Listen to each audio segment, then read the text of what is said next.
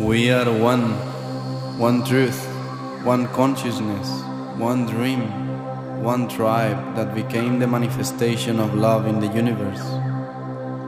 The time has come in which our souls will unify the voices of heaven and design a creation based on peace, compassion, unity, and freedom for all. By sharing the seed of our hearts, the true vision is established. The path is always love. We honor now the will of the Great Spirit. For all the ones that came before us, brothers and sisters of the same Rainbow Nation, may the fire of the Spirit make us shine gracefully. May the wind of our intention create the change. May the earth becomes the sacred temple of our bodies. And may the water of our blood remember and resonate the divine memory of the Creator. We have arrived. We know who we are. We know how to serve in truth.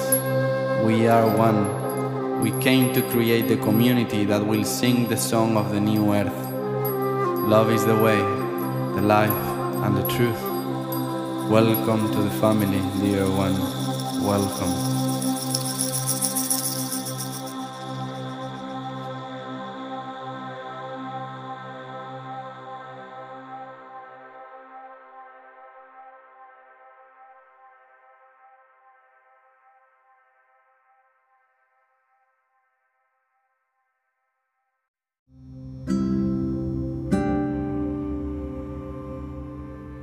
You all for choosing this podcast. Before you can enjoy this episode, I would love to share that we have published several books dedicated to the awakening of consciousness in humanity. You have them at your disposal both on the website and at the link on the biography. Here we answer all questions about our existence, our being, and all life in this universe. May unity and sharing of the heart be our purpose forever, and may liberation, peace, and happiness always reign in the essence of all beings. Aho! Welcome everyone. I'm Siddhartha San in the second season of We Are One. And this time I'm in a beautiful container with an incredible medicine sister, an incredible writer called Lena Wolf Veritas. Welcome to my podcast. Mm, thank you. So good to be here. well, we were speaking before about starting this podcast, especially with one of your gifts that is writing, and I would love for everyone to listen and to witness your Mm. channel. So um, I think we can start the conversation from this beautiful sharing that you did with us in a gym class that you guided. Mm, So thank you. I'd be happy to. Mm. Well, to begin, let's take a few breaths together. Dropping in, feeling the body, feeling the heart, feeling all that's present. And if you feel called to, if you can, you can close your eyes or just listen. don't do it if you're driving. Not if you're driving, no. just listen. hmm. Take off all of your jewelry, your decorations. Take them off. Every piece, every decoration, remove it. The rings you wear to remember, the bracelets you wear for protection, the necklaces you wear to look more attractive, even the earrings that accent your face. Remove them. Piece by piece, remove them. Layer by layer, remove them. Armor, decorations, heirlooms. Remove it all. Take off everything until you are bare. Until you are you and you are bare. You are bare. You are you. And you are walking, Barefoot, always barefoot, you are walking on the bare earth. You are walking barefoot on the bare earth, feeling the bare earth with your bare feet. What do you feel? What does the earth bear to you, to your bare feet? What do your bare feet bear to you, to your bare self? What messages does the earth have for you, for your bare feet, your bare self? The messages, too, are bare Yes, they are bare and raw and simple. Each step is a, is a message, a raw and simple message.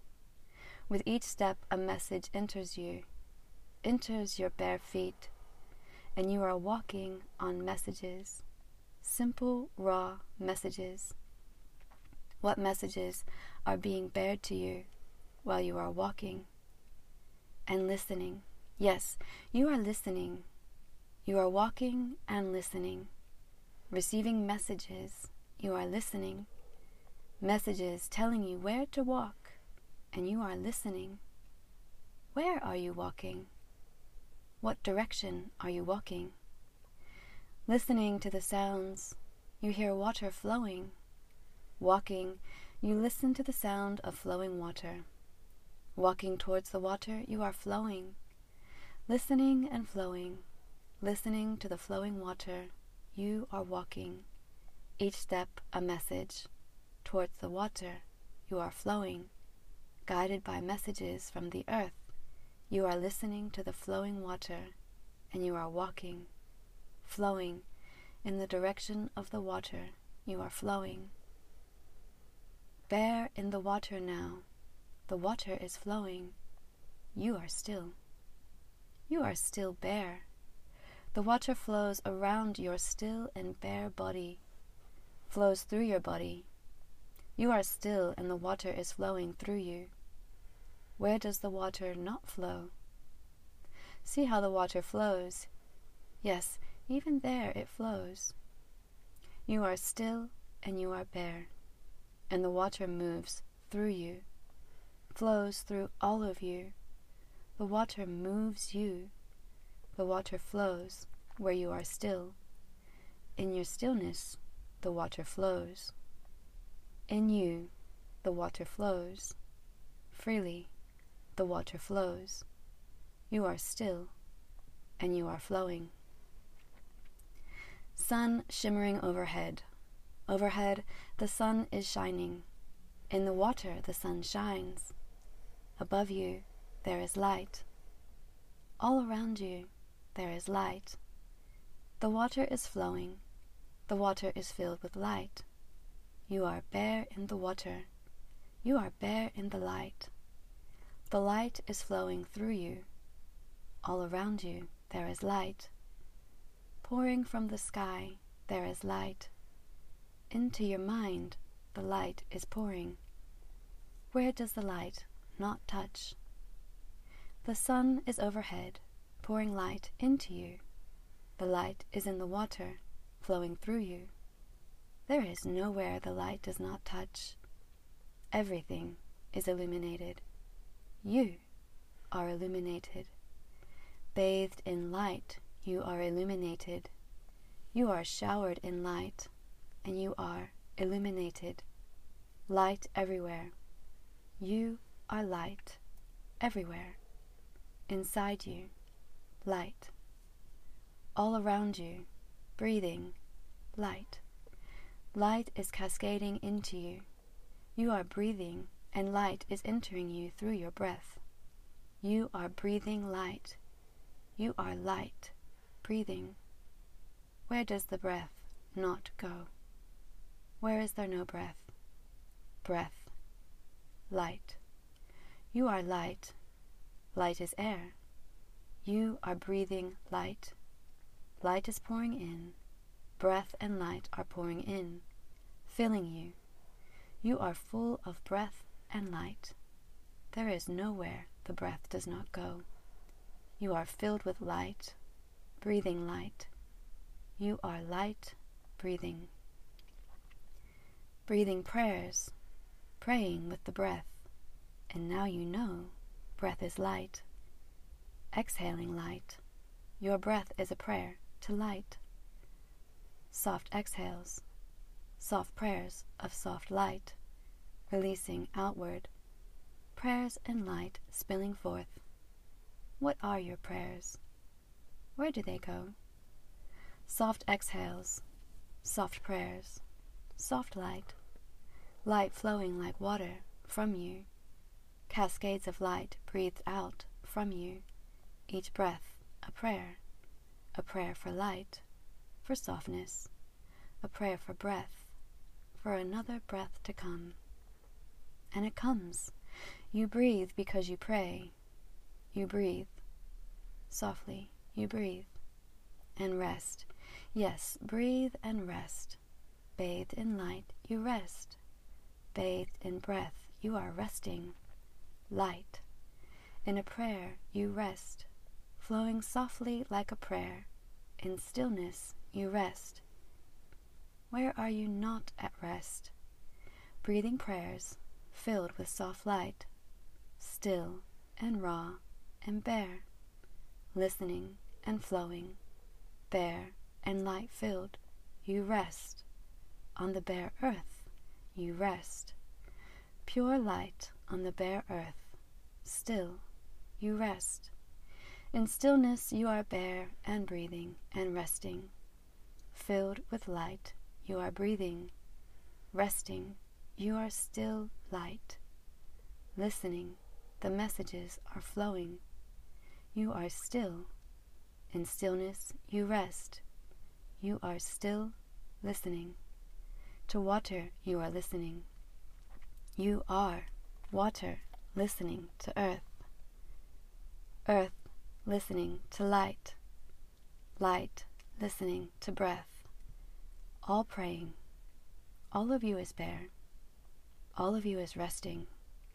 All of you is listening. All of you is praying. All of you is breathing. All of you is light. All of you is light. All of you is here. All of you is here. You are here. You are here. You are here. And you are home.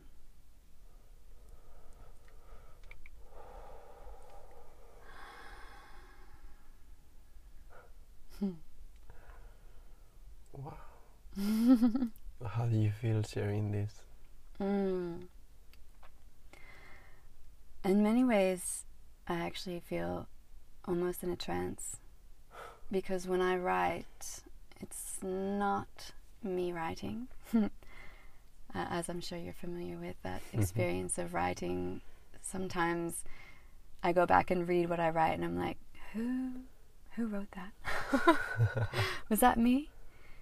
And yes, it's me, but it's uh, an aspect of me that maybe I'm not always tapped into, and it seems to flow most easily through through writing and hearing the words that come through me, through my voice as well. Um, yeah, it feels it feels really sweet. It feels really potent. It feels um, feels great to share it as well. So you know, a lot of my life I would write beautiful things and never ever feel confident to share it.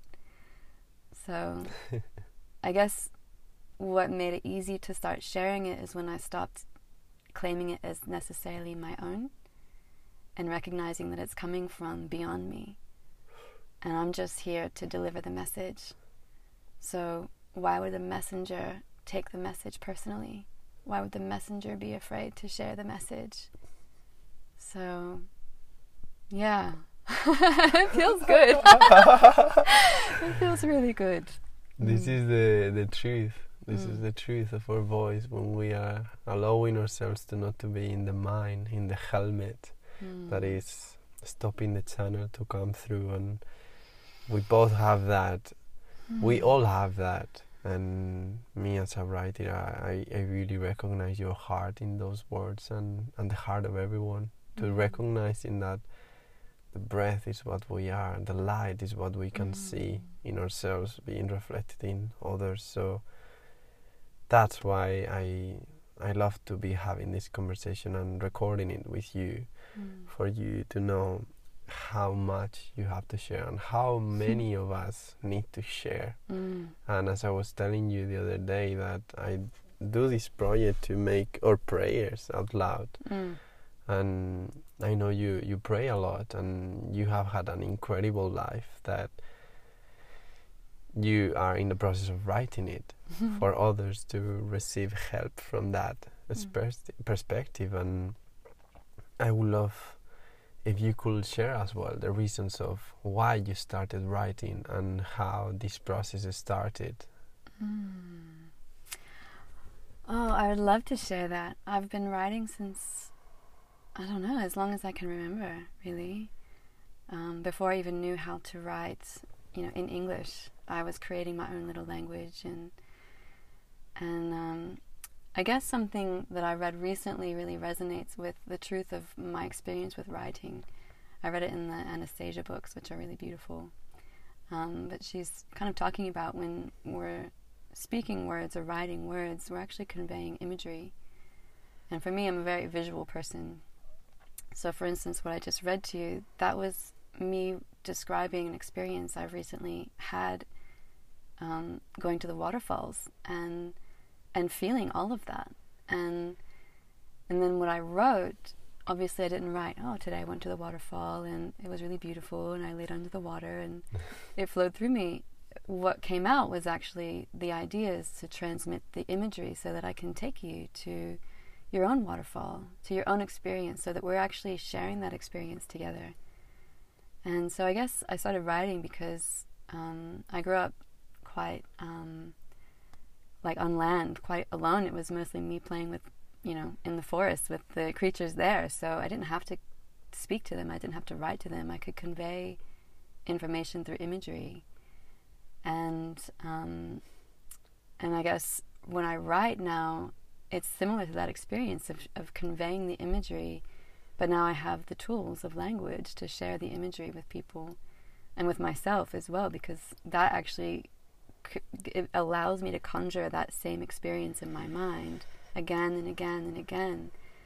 So going to that waterfall just the other day, and having that beautiful experience there, and and entering into a vibration that again it's not something i access every day you know i'm working a normal kind of 9 to 5 job a lot of the time so when i want to access this vibration this is an easy way for me to you know if i can't get to the waterfall i can read you know maybe these words or even shorter version of this and get right back into that vibration so i can be at the waterfall or i can read um, other books that I love to read, like the Radiant Sutras. It's a beautiful um, Tantrika book.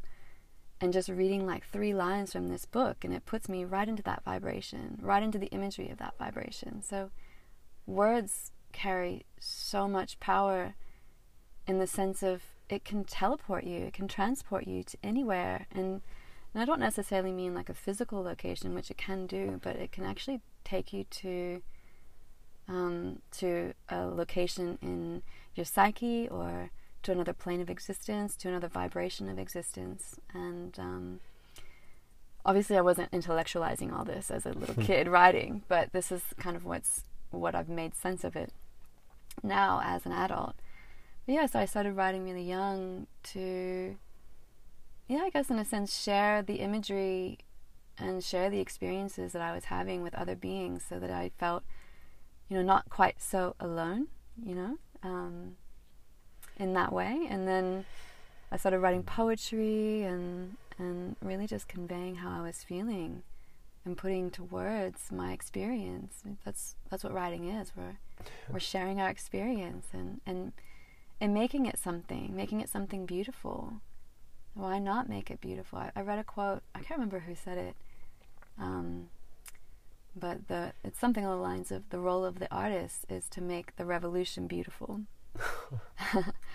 and you know, I feel like I'm not maybe not having a, a big revolution of um, you know when we think of revolution, sometimes we think of like these big, you know, like the French Revolution or something. But revolutions are actually more just people coming into realizing who they are. Like to know who you are is a revolution. And so to make the revolution beautiful, to make the process of remembering who you are beautiful, such that other people are inspired and like, wow, I want to know who I am. What comes out of me when I write or you know, or, or speak or whatever it is their form of art. It's the process of remembering who you are. Yeah. Mm. because um, you, when I started writing as well, it was for me a revolution of expression Mm. after feeling that I couldn't express, especially as a man, like feeling that I was with my friends and I was like, why it's always about the same, for me, like the same surface conversations and Mm. how can I just express beyond and but I, I was always admiring the people that is able to draw the people that is able to create music because Mm. that's such an art of expression that is so subjective to any person that writing becomes this vulnerable portal of expression that is really specific because you're literally saying by your own understanding of the world how you're feeling and what you're seeing and as you were saying the first time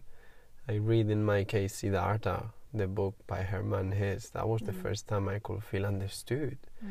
in my own life, in my own way of seeing things, and I could find so many emotions that will want to be expressed through me listening music or through art. But for me, writing was that way of putting into words who I am, and even if you you start writing, I remember being in the buses, you know, after drinking or and just writing how I see the world and what I think or what I perceive that that person in front of me is thinking through beautiful words and through you know my subjective perception and how that allowed me to just create my own language in poetry. And I remember showing it to my friends and they they didn't know what what I was saying even if I was writing it in my language uh, Mm. and because I always love philosophy and metaphysical concepts, I was just channeling all these concepts of how I feel inside without knowing or understanding the concept of the soul. Mm. So I can really feel how that has evolved to now meet people like you, like so many of my friends as well, and write and and keep inspiring each other. And Mm. I know you are in the process of writing and expressing and sharing it in, in terms of a book and sharing about your story and how you became Lena. and for that, I would love to know more about your name, Lena Wolf Veritas, and Mm. How your process of thinking and feeling that your story could help others has been for you in the process that you are now. I would love to give you that space. Hmm, it's a big process. um, yeah, well, Lena Wolf Veritas. Um, so uh, before I explain all of that, I'll just say that it's it's not my birth name, and I decided to change it two years ago. My name legally, fully. I went through the whole process. I paid the 200 $198 or whatever it was. But just as I was um, about to send off the paperwork, I was kind of thinking, you know, the practical things like, oh, it's going to be really frustrating to have to change my passport and all these things. But I actually, this was when I was living in my van, and I met this really, um, this really beautiful um, Aboriginal man who was living in his car, and you know, people that are living in their vehicles, we kind of all end up connecting. and um, and I just took him. I saw that he, you know, I was making some soup, and I saw him sitting there, so I brought him some soup and just told him what I was doing. I just said, "Oh, I'm in the process of changing my name," and, and he said, "Well, in our culture, we all have two names. We have the name that our parents give us at birth." But then, when we get a little older and we, we kind of figure out who we are, we're given a name from our ancestors. And when he told me that, it just it clicked. Everything, all of my practical fears of changing my name because it was the third time I would have changed, or second time I would have changed my name. So it was my third name that I was going to be known by legally. So it was a lot of, um, yeah, a lot of processing to get to that point of being like, yes, I'm doing this. And when he said that, it really just alleviated all those fears because um, Lena is actually the name of my great grandmother, and um, she's who I she she died when I was thirteen which was a really critical point in my life. And Mm. um, she was my guide. She's she was my guide in the in this realm in the 3D reality, and she's still my guide to this day. But after she died, what if if I had questions or if I needed if I needed guidance, if I needed support, I would call on her. I would call on Lena. You know, I didn't say Lena. I would call on you know Grandma. She was my great grandmother. She lived until she was 99, and such a such a divine being.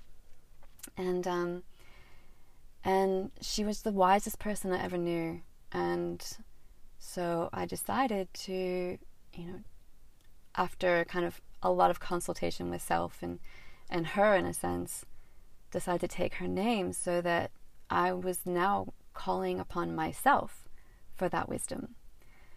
And trying to, you know, at that point trying, I feel like I'm getting to that point where I'm comfortable saying that yes, now I am calling upon myself for that wisdom and knowing that that wisdom is inside of me.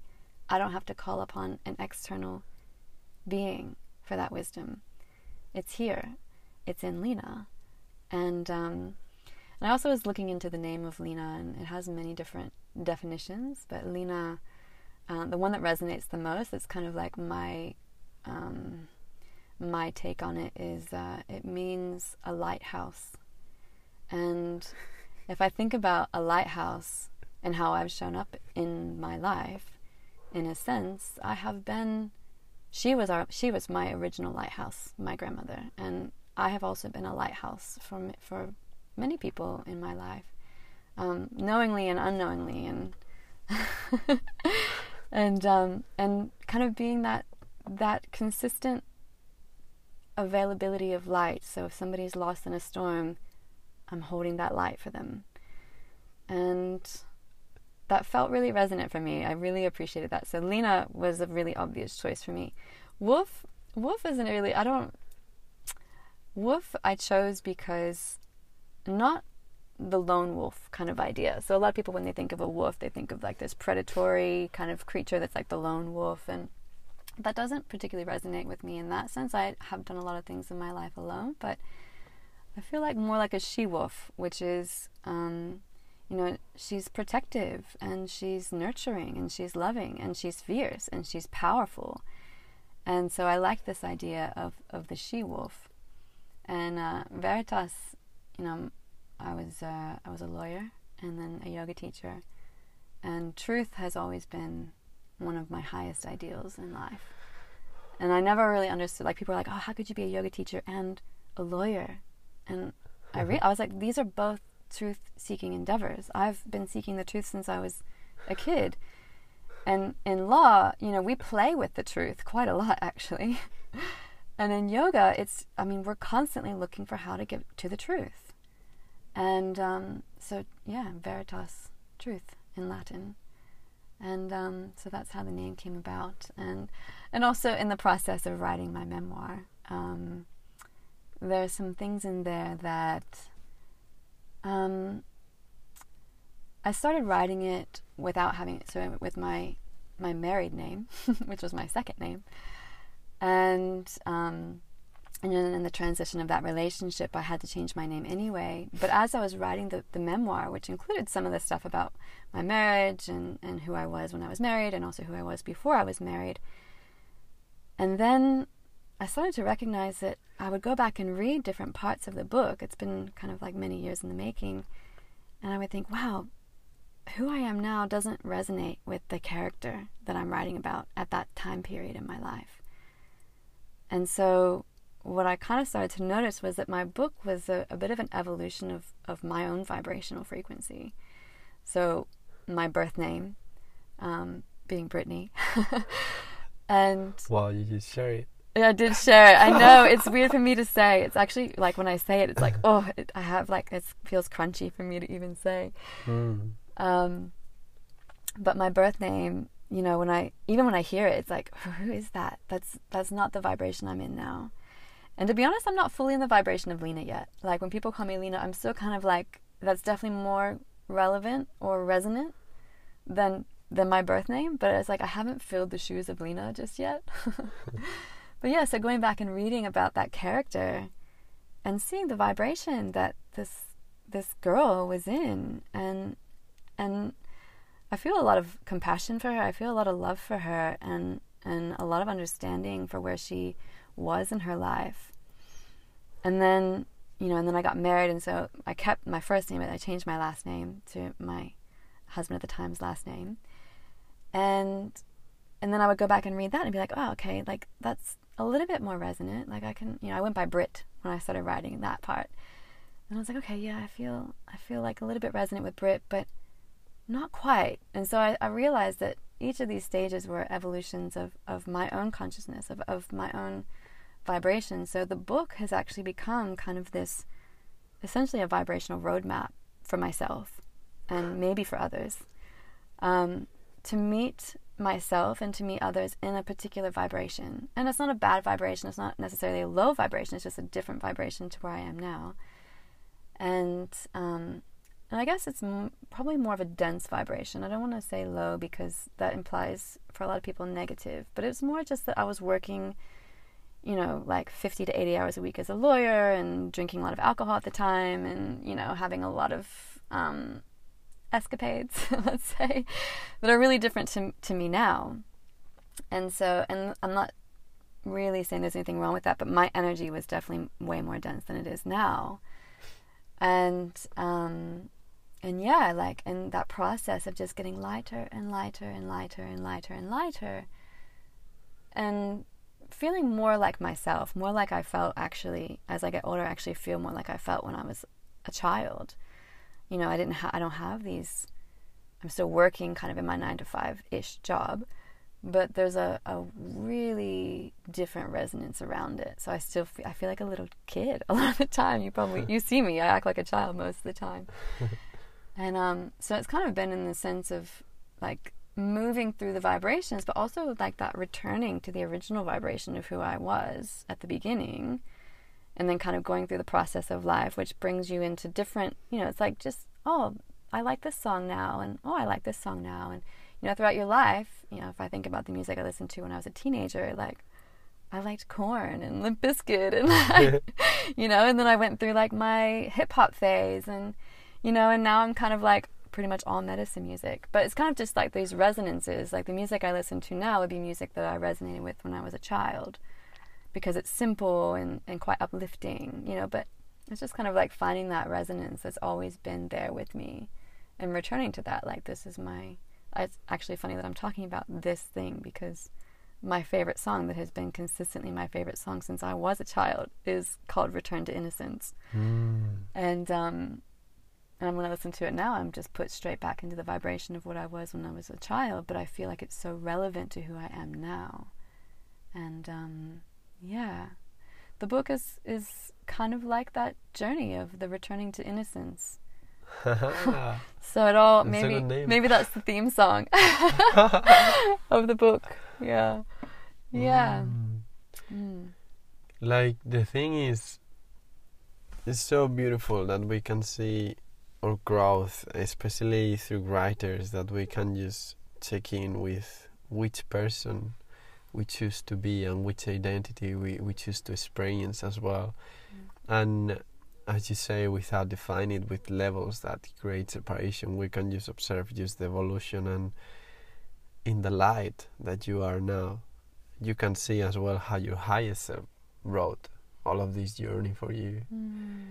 And we could say that um, this higher self is represented as Lena, with the Mm. essence of what your great grandmother um, share with you. And if this message could just explore and represent for everyone the chance to check out like how our lives have been chosen the whole time through us for us and everything Mm. we have experienced is for us Mm. I would love for you to decode this and from the light of Lena that we just call upon before we started the podcast, you could express through your own process why did you wrote the life that you choose to live mm. in order to put as example for others to see that they choose the life that they choose in any kind of expression because it's all an expression. There is no wrong. There is no law as you say. It's just mm. what we need to experience. The amount of pain that we feel in our life is just expansions of the soul for us to awaken. So i know that through your book this is what you want to represent to others that you live an experience and that experience has allowed you to become the woman that you are now mm. and that you will be. So if you are in your highest self state we could say as the eagle if you are seeing everything from the big picture why do we choose to write the stories that we experience and how through your own journey has that been represented for you and now that you're writing it right it's such a paradox so I would love to know through your own experience, why did you choose to live the life that you choose to live? Mm, wow, that's a big question. um, as you were speaking and, and, you mentioned the eagle, I want to call upon the spirit actually of the red-tailed hawk. Um, specifically because uh, actually just recently I had a really big insight into something along the lines of answering your question. I'll, I'll, I'll see if it answers your question or not. Of course. But um, in my in my personal experience, um, it feels like I chose all of this in this lifetime to to just continue to remember who I am in the spirit realm. Let's say. Um, because that's, that's what it feels like to me. I feel like the more I experience in this life, the more I can either choose to let it um, take me farther away from myself by victimizing myself or taking it really personally or you know being upset or frustrated about the circumstances that I'm in or I can look at it you've actually been such a beautiful example of how to do this I can look at it and be like okay I'm a student of this life what am I here to learn what is this supposed to be teaching me and um, he actually shared with me something along the lines of, you know, we're writing our own story. And so the other, I have a beautiful red tail hawk feather. And the other night, I just, I found myself holding this feather and I just looked at it and I realized I was holding it the way that you might hold a pen, you know, like those old feather pens yes. with my red tail hawk feather.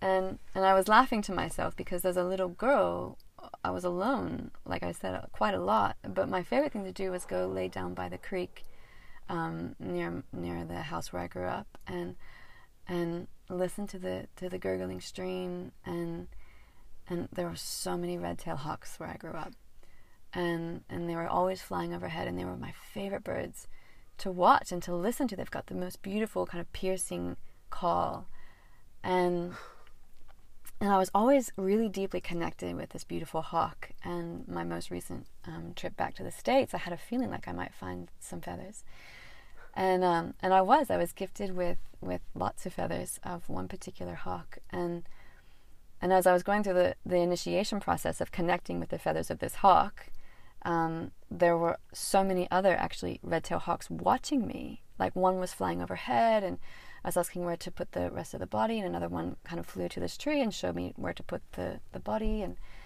and then I had this realization wow okay so in spirit um, I am connected with the red tailed hawk.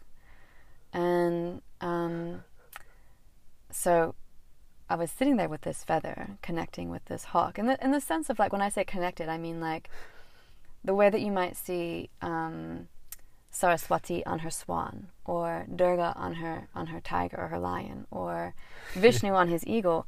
I felt like it's Lena on her on her hawk. was the, was the feeling a, that came that, through? That wasn't a fart. That was me moving. in your car. we are in Lena's car in full darkness, speaking yeah. about the light yeah. of our life. it's actually the perfect place to be having yeah. this conversation. I love it. Um, so yeah, I was having this kind of like holding this feather and thinking about you talking about writing this story, and I was like, what story am I writing with my hawk?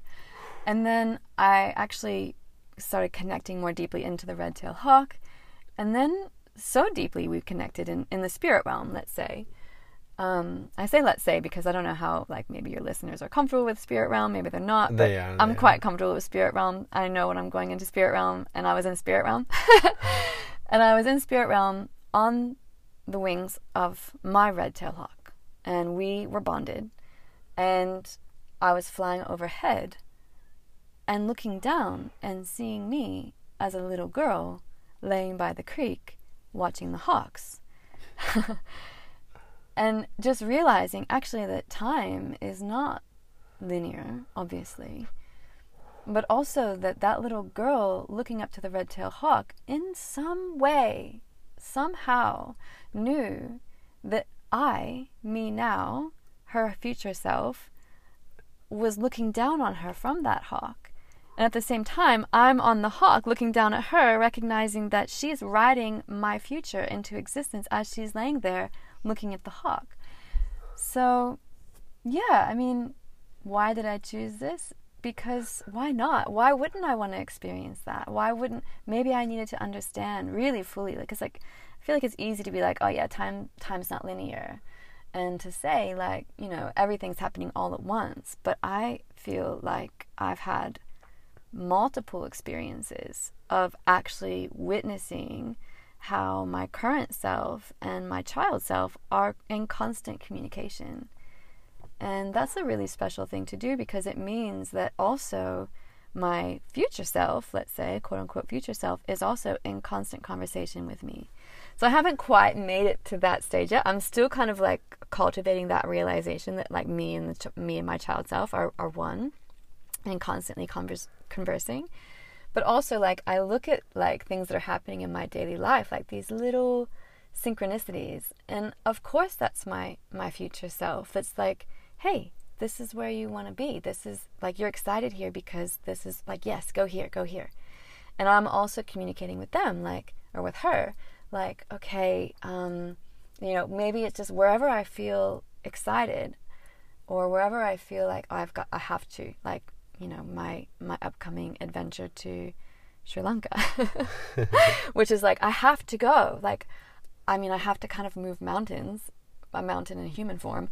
I quite I literally have to move like quite a, a large thing to get to go to Sri Lanka. But I feel like I have to go to Sri Lanka, and I know that it's because it's my future self saying, "Hey, like." You have to come here. You have to come here because something big is going to happen for you, whatever it is. And it might be it might not be big in the sense of like, oh, like your whole life is going to change, but it might just be like, I hear one sentence from one person while I'm there, or I catch one wave, or one little thing happens and it just unlocks everything.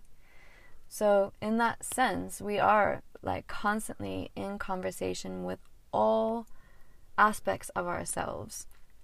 And I do feel like for in this lifetime, that feels particularly relevant to me to be able to um, remember or reintegrate all aspects of my being into one so that I can show up as me now in this current manifestation in my full potency because I have the wisdom of, you know, six year old Brittany and the wisdom of, you know, 99 year old Lena all coming through me in this moment. Like, what a gift. exactly and just to show that that in any moment we have access to that you just Mm. wrap it up it's such a such a beautiful example with the hawk example of i think in the interstellar movie as well you can see how through the quantum physics we have the opportunity to just get access to that moment as time is not linear to to see ourselves as the as the child and receive that message from the future self higher self in that dimension so if we could use this moment as example and send a message to that little Lena Mm. or Britney actually yeah little Britney Uh-huh. what will be the message and then Mm. through your breath step into your heart and receive a message from the Lena of 90 years old what will be her message now I would love to know what two Mm. messages will come up to you now Wow, that's so beautiful. Thank you for invite, inviting me to do that, to receive that. Mm. the message for for the child. Like if you feel that you are that hawk, literally sharing Mm. with her that message. Mm. Listen. It's always listen, listen, listen. She's been listening, so I don't need to tell her because she's she knows to listen. But I want I want to always remind her keep listening. And um, and I actually feel that that's the same message that that my future self will say to me. Listen, listen, listen, because in every moment there's wisdom. There are whispers, like not necessarily listen to the the external chaos of you know people always have especially for kids people are always trying to imprint their their uh, their you know quote unquote wisdom onto children and I'm really grateful that I had selective hearing when I was little. And I was listening to like the, the the little whispers that weren't really coming from people other than I would listen to Lena and I would listen to my grandfather George. Um, but yeah, I, I I had quite you know I would pretend like I was listening, but I was always listening more to the to the whispers that were happening all around me of, you know, like, go go here and and just be still and listen, and the information is there, and it doesn't always come through. It's funny for a writer to say this, but it doesn't always come through in words. It comes through in feelings, which is why when I write, I want to write feelings, not intellectual thoughts. Um, so listening for the feeling. So we think we listen with our ears, but we're listening with our whole being, and the information is coming through. And so I'm still learning how to do that. I'm still listening. I'm still learning how to listen. So I feel like future future self, 99 year old Lena is saying, keep listening, keep listening. And that comes from breathing. That comes from being still and just being here in the present because all the information is right here. It doesn't need to come through as, you know, these um, really overt messages. It's not like, okay, at 10:55 a.m. tomorrow you need to be here. It's kind of like, huh, I'm having this kind of like cool sensation in the back of my body that feels like, you know, it's kind of pulling me in this direction. Okay, I'll go there now. So it's it's more like listening to through the wisdom that's kind of like the environment's interacting with us all the time, like the weather, the plants, the everything. Every, like the spirit realm is is overlaid, let's say, in this realm, and they're kind of they can't communicate with us through words. Like they're not they can't talk to us in the, in this. I mean they can. I shouldn't say they can't. I I don't have the ability to hear in that way from spirit realm. So spirit realm for me communicates with me through feelings or through little symbols and little synchronicities and little signs. So, you know, we have to I have to fine tune my ability to listen to the signs of spirit that are coming through in uh, you know, non-conventional, let's say, ways. But yeah, always listen. I think that's that's yeah, that's the that's the highest lesson for me always. As that's so incredible because um, as the interviewer, I, I cut myself so many times. Not not now. Now I'm much more used to just being in the in the container in just the channel. But when I started with journalism as a journalist, I will always be listening, but at the same time, you are thinking in the next question, and that's just a representation of how in that stillness, in that breath, we can just keep seeing our thoughts coming Mm. and wait until that silent Hmm. space is there and that's when you can listen when the thought is not there that's when you can listen and i just witnessed that so much through you know listening to all of you guys when i interview you and i always catch myself um, listening listening to what's the question that through your heart you're asking for and not the question that my own ego is wanting for the content of the conversation Mm. and um, it's it's incredible because I I remember we had a conversation here at your at your place where we were speaking about how women have that ability to to flow because they trust and because they listen because they listen their emotions they listen to what they feel and what they feel is actually the direction that the man is always looking for Mm. towards to the next step. So I feel that as many men listen to this podcast as well, and being such an embodied woman in that listening, what will be your message? What do we need as men in order to have better relationship with our partners, mm-hmm. with women, to learn how to listen to the feelings and to the emotions that women have, and we really need to witness and being in that silence because that's just the most important thing. Men learning to listen. Mm-hmm. If the men learn to listen, he knows where the direction is coming from for him to choose where to go. Mm. So I would love for you to just, you know, express and share from your heart what do we need to know as men for mm. witness you in that listening. Mm. Thank you for trusting me with a question like that.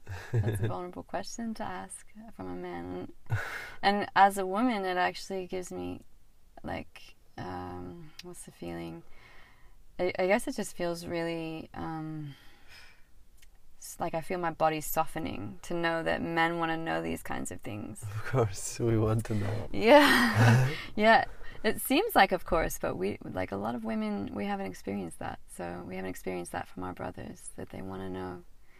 So thank you, and and I actually want to say thank you because you, as a man, really embody that like curious spirit that sisters like we really appreciate that. We we feel like we have a lot to share and um, we haven't always been consulted, and um, we haven't always had a, a, seat at the table, and and we really, yeah, we have a lot to share as women. Um, and I just before I answer that question, like I haven't always been in my feminine. I actually I still feel like I'm finding my femininity because being a lawyer to be successful, I had to be in my masculine. I I believed I had to be in my masculine to have a say. I had to be in my masculine, and um, and uh, communicate from a masculine part of myself, which is not a bad thing. I actually really love and embrace my masculine side, but um, finding my own femininity um, or my own sense of being um, a woman um, is probably the same answer I would have for the brothers being able to, to listen, which is it's just pause and breathe and feel your body. But like really, you know, not in an intellectual sense, not like, oh, I feel my back and my back feels this and that and that. No, actually, feel your back. Feel your arms, feel your hands, your feet, feel your breath. Feel where the breath goes, feel where it doesn't. Hmm. And it's a practice. And so the mind will come in and it'll start to talk about it. And as soon as you notice the mind's coming in and creating a story or, or having a conversation or even just putting to words what you're experiencing, just let it go. I think one of my favorite Zen stories if I have time to share it. I don't Always. know how long we've been talking. Um, I don't know if I'm going to say it just right. I can't even remember where I heard this. I would love to be able to give credit to everybody that I've learned from because I have so many people that I've learned from, um, but not the best memory. so, whoever shared this story originally, thank you. Um, but the story is, uh, um, I believe it's about Lao Tzu. And Lao Tzu had a monastery where he had lots of, of students and um, every morning he would go to they were in the in the monastery in the mountains and every morning he would go to this one particular spot on the mountain to watch the sunrise. And like the most kind of i guess the most advanced students would be invited to come with him. And so a new monk entered the monastery and, and he had been there for a couple of months and one of the older students said oh Lao Tzu, why don't you invite uh, the you know the, the newest brother? Why don't you invite him to the to the sunrise with you. And so Lao Tzu said, okay. So the next morning, um, this, this monk goes with Lao Tzu to the sunrise. And they're sitting there, and the sun starts rising, and, and the young monk says, Wow, that is such a beautiful sunrise. That's amazing. Wow, look at all the colors. It's, oh my gosh, like my heart's exploding. It's amazing. Anyway, so they go back, and he never gets invited to watch the sunrise ever again. and so this the student that suggested to to the monk that suggested Lao Tzu, why haven't you invited um, our brother to go with you ever again? And Lao Tzu said, well, because he wasn't actually experiencing the sunrise. I don't I don't go to watch the sunrise to experience the words of the sunrise. I go to experience the sunrise. So I feel like sometimes when we're feeling our body, we're actually f- experiencing the words rather than the feeling of our body. So, you know, this practice of actually feeling, actually breathing, not the mind being like, oh, I'm inhaling, I'm exhaling, but actually just inhaling and actually just exhaling. And it seems simple, but of course, all the best things are. And it's not necessarily easy. Like, I know for me, I have a lot of commentary in my mind still to this day about what I'm experiencing. It's just drop the commentary. You don't need the sports commentator constantly telling you what you're doing and what other people are doing and what your body's feeling. Your body can just feel it without the mind kind of telling you what's going on. You don't need to narrate the, the story. So, because how can you listen if you're in constant narration? so, yeah, just feel it. hmm. Wow, that was such an incredible story. Because I, I love, I love how you, you like. I think the the best writer is the one that is more proud of the um, pages that he has read mm. more than the pages that he has written. Mm. And um, I love, I would love actually when you were sharing before. It's funny because I was thinking, oh, I would really love to ask her like, what are the teachers that she that have really received teachings from and that she want to bring into here into this conversation. So I would love to know three women let mm. let's say just to bring women in your life and to give them that credit which three women in your life have really bring you beautiful teachings and maybe share one teaching of each one of them just to bring them into the space and mm. give them that chance as well because I just put my example as well. I mm, in my family most part of them are women. And when I was in school as well I was always trying to be next to women because I was just always listening and I'm like these these guys are so intelligent. And like I'm just yeah anyway but wow. you know that the, the learning of being a man is actually through listening how women look at you and how they mm-hmm. tell you things and and then you embody your own self and finding your own direction through how they see life because the more that the man is able to feel his own feminine, the more that, that it's actually giving a strength to his own masculine because the masculine is tired of being showing up the whole time and it's like this warrior that is mm. going to war the whole time and he needs to come home and mm. feeling that his own feminine or you know in my mm. case my own partner comes and as well like you know help me to to to rest as well and that's what our feminine give us and that's what i have mm. been learning from women so many times that they are able to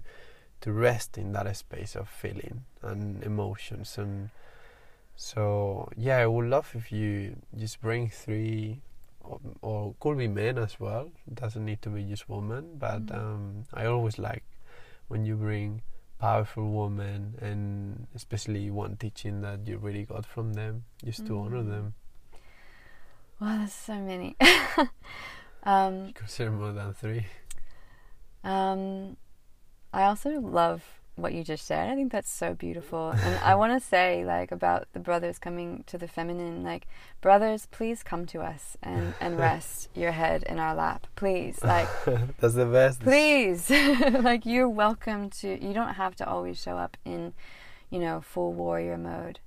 Women want you to just come and, and rest your head in our laps and, and just be there with us. So that's really, yeah, really beautiful that you shared that and that you kind of recognize that we can hold in that way.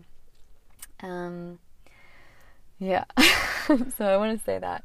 Thank you. Yeah, no, I mean, it's because it's true. Mm. Like, I have been my whole life in the determination of doing, doing, doing, and holding my pole and mm. just you know embodying my myself as a man but in the background it's just what you say about how can you um, in my case was in university you know how can a man can go to the gym and at the same time read books that was the thing for me you know like it was like well because there's such an important part on that and you know i've been um, really witnessing and learning as well that the more I go into my feminine, the more the more that my masculine learns to be strong because Mm. I can trust that there is someone always just holding me within me and Mm. that actually allows a man to heal the relationship with his own mother and start projecting the mother into every woman that he meets.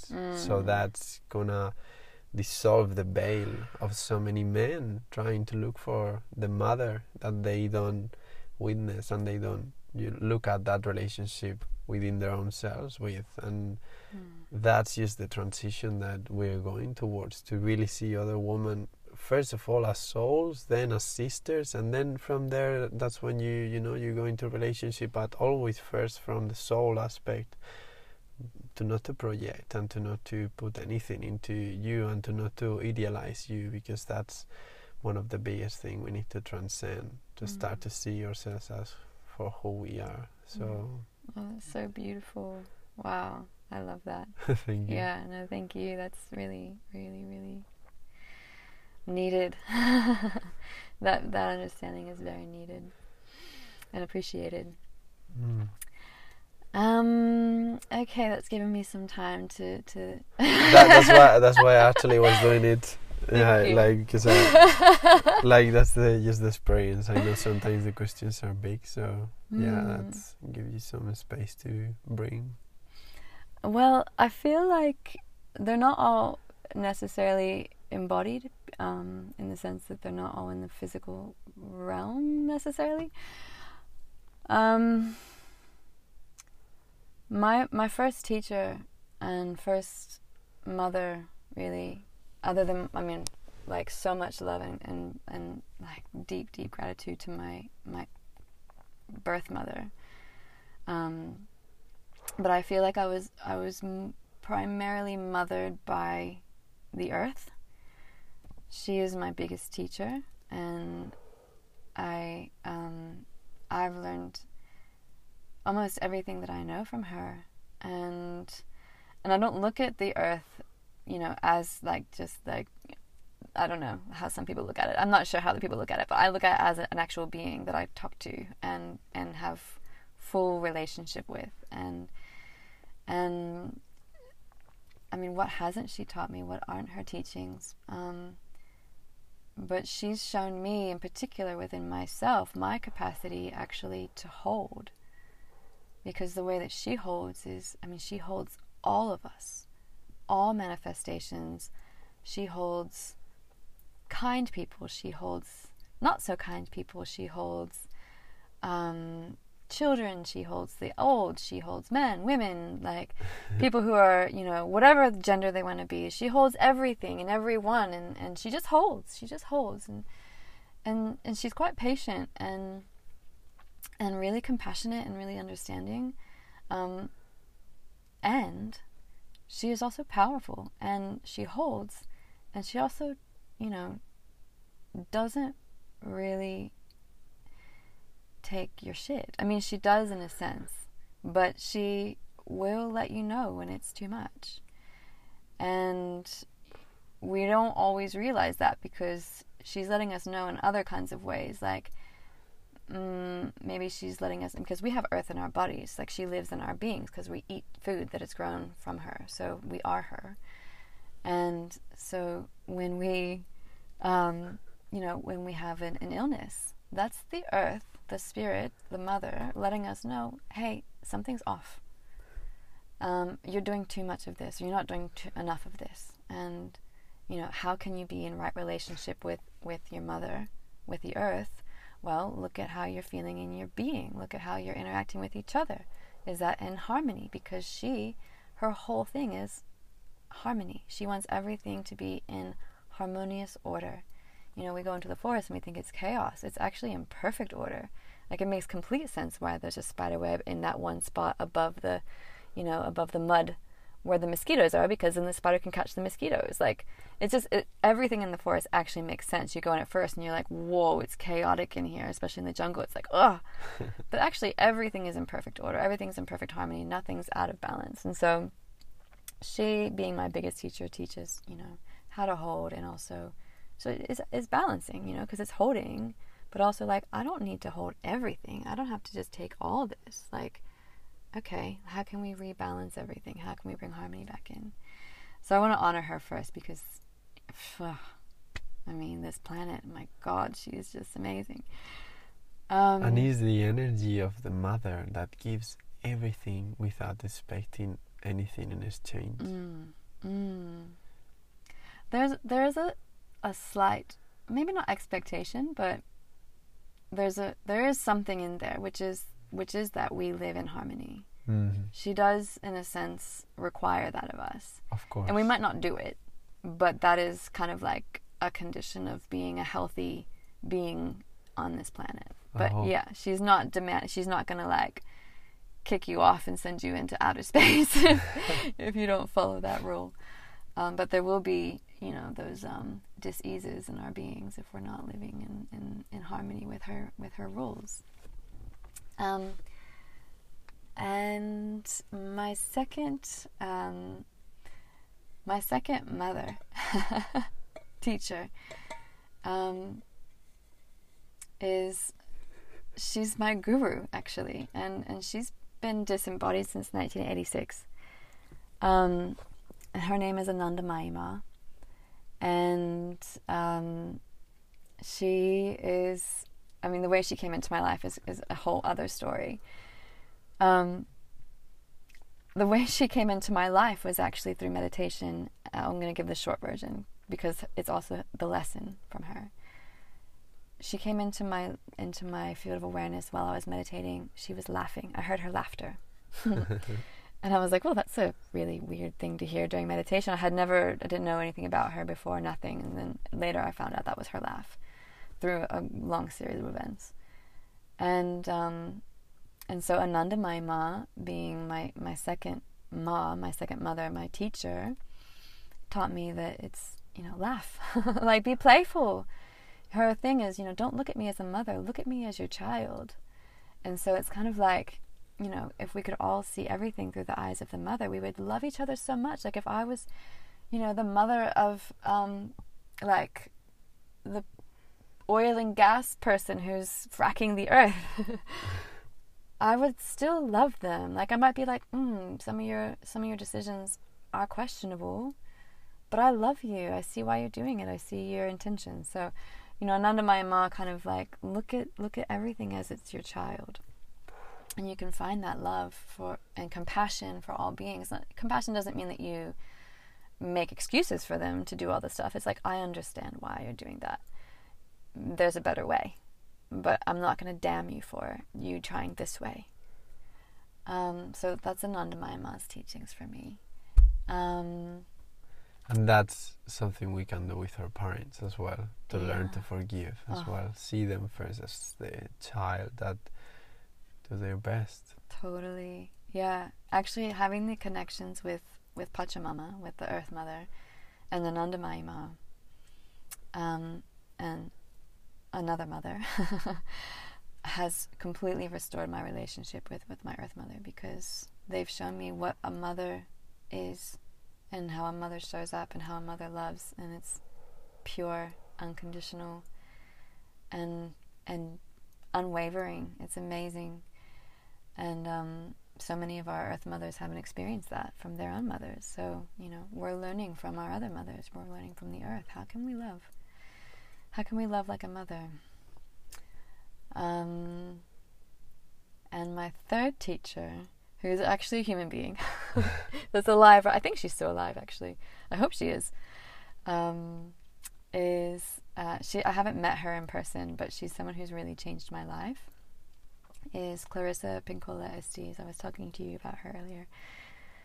Um, the writer of Women Who Run with the Wolves, and um, yeah, just as I was transitioning out of my marriage, I actually started listening to all of her audiobooks.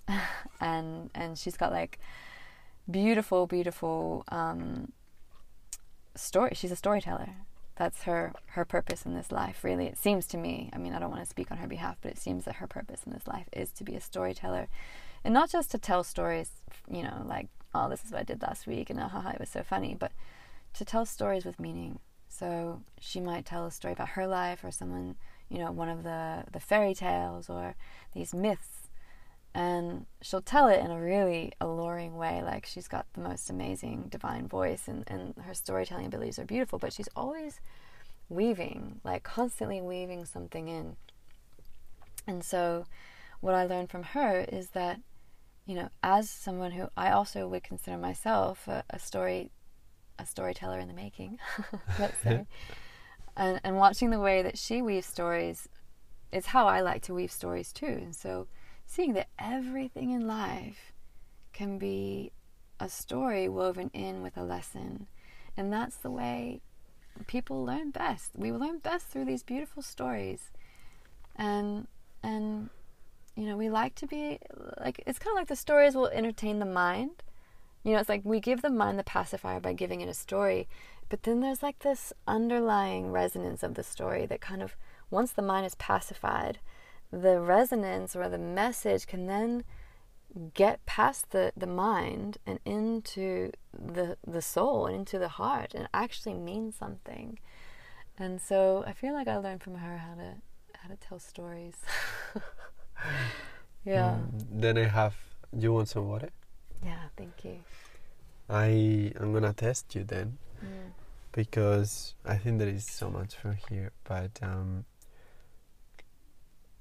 could you then extract the biggest lesson of your life through your own story because Mm. you have lived so many lives in one Haven't we all? yes like i would love for people to know how much you have transitioned into so many aspects of the self through dissolution through so many aspects of society that if you are called to share i would love to witness even if you just make a summary of you know Mm. chronologically of your life and then just what's the lesson because that's the way we can offer ourselves a healing when we Mm. are allowed to again big picture and see how we wrote ourselves we wrote for ourselves this life in order to experience certain things that were all the time happening for us and then we can extract a lesson and the moment that we offer gratitude to that lesson everything just dissolves and we learn to be in our highest selves on that so that's beautiful that you just finished with that last teaching because that's Mm. how I see life as well Hmm. as a constant reflection but always what is the lesson in every relationship in every situation? And with that inquiry that a child can have you can actually resolve of problems in life. You can realize that you were the whole time whole and Mm. healed because you are extracting the lesson. You are becoming the highest self that is re- writing the story and being like okay this is gonna be the lesson so i'm actually not asking even about your life this is just the book that you're writing about your life what is the lesson that you're Mm. trying to communicate through your own life um, well, I mean, I could take a few different routes with this, I guess. Yeah. So, I want to feel which one feels the most resonant now. I actually feel like telling a story about Lena, my great grandmother, if that's okay. of course Um, and it, it kind of wraps up my life in, in a sense as well. Um, so when I was younger, I was a really good little kid up until I kind of like turned like 12. and um, and then I became a bit of a, a bit of a little shit.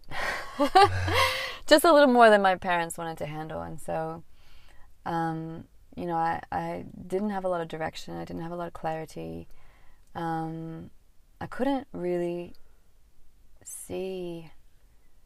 Um, and these things were true for me now often, to be honest. I, I don't ha- always have a lot of clarity. Sometimes I can't really see what is the message in front of me and, and what's good in my life and what's not good. What what do I want to nurture and what do I not want to nurture? And how do I want to pray? How do I want to be in devotion? How do I want to be in service? And and what is my connection to spirit? And um, so, um, one particular summer, I was being really, really just like quite a handful. I think from my from my parents, and so um, they sent me to Lena's house. They sent me to my grandmother grandmother's house, and um, and I don't know what my parents told her about like what I was doing, or if she knew like that I was being, you know, I was like seeing this boy and like being quite, you know, like a thirteen year old girl kind of thing. And um, so I don't know how much she knew about what I was going through, but I mean, she was like, you know, probably 80, 87 at that point, maybe. So, yeah, she she's been around the block a few times by then, and probably assumed that a 13 year old girl, but she kind of kind of knew what I was going through, and so my parents just dropped me off at her house, and and you know, thinking that Lena is gonna, you know, somehow, um, you know, teach me the ways to live, you know, teach me a lesson, I guess. And um, she didn't say much. She just put me to work. She just said, "Okay, first I want you to wash the windows." And so I said, you know, I was 13 in the middle of summer. I the last thing I wanted to do was wash the windows at my grandmother's house. But, you know, I was there in the middle of nowhere as well. So I had to. Like, I had no other option. So I was washing the windows. And as I'm washing the windows, you know, they go from being really, really cloudy and you can't see through. And then as you keep washing the dirt away and washing the dirt away, the windows become clear and you can actually see what's happening outside. And then I finished that, and she said, Okay, now I want you to go pull the weeds in the garden. So I went to the garden, and, you know, I had to look, okay, well, I didn't know. I was 13, I never really was in the garden before, so I had to figure out, oh, okay, well, what's good in the garden and, and what's a weed? So I had to look at each leaf and test each one. Okay, is this is this like fruiting or is this going to make a vegetable? And so I had to figure out. I had to sort through.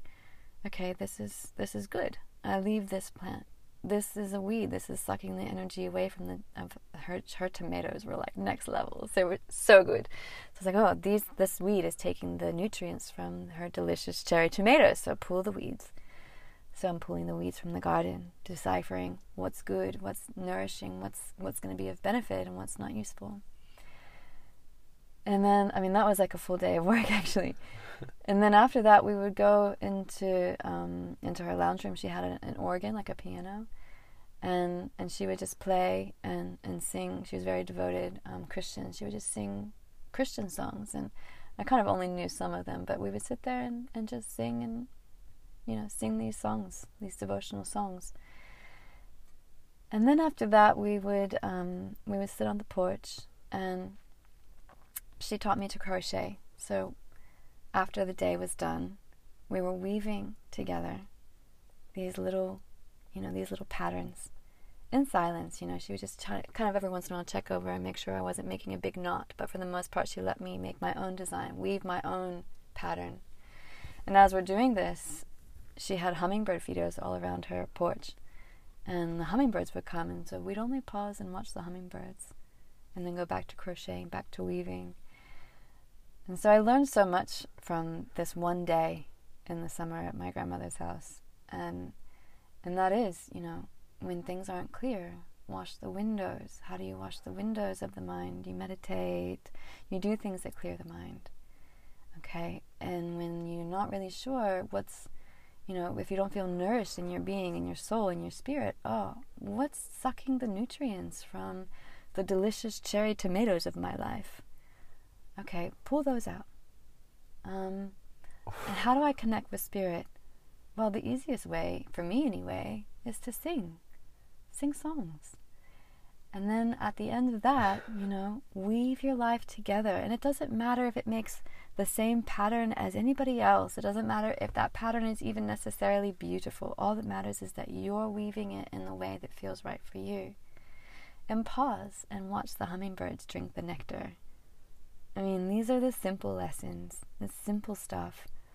And to this day, I, I think about that one day with my grandmother, with Lena. And that's how I knew she was a wise woman because she wasn't trying to tell me. what to do. She wasn't trying to tell me how to live my life, how to, you know, navigate anything. She put me to work so I could figure it out myself. So these are the lessons that become relevant to me now. Wow. yeah, that's Lena. Hmm.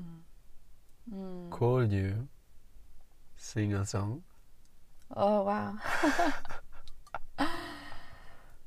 yeah, yeah, um, yeah. Okay. This is a song. This is one of my favorite songs actually at the moment.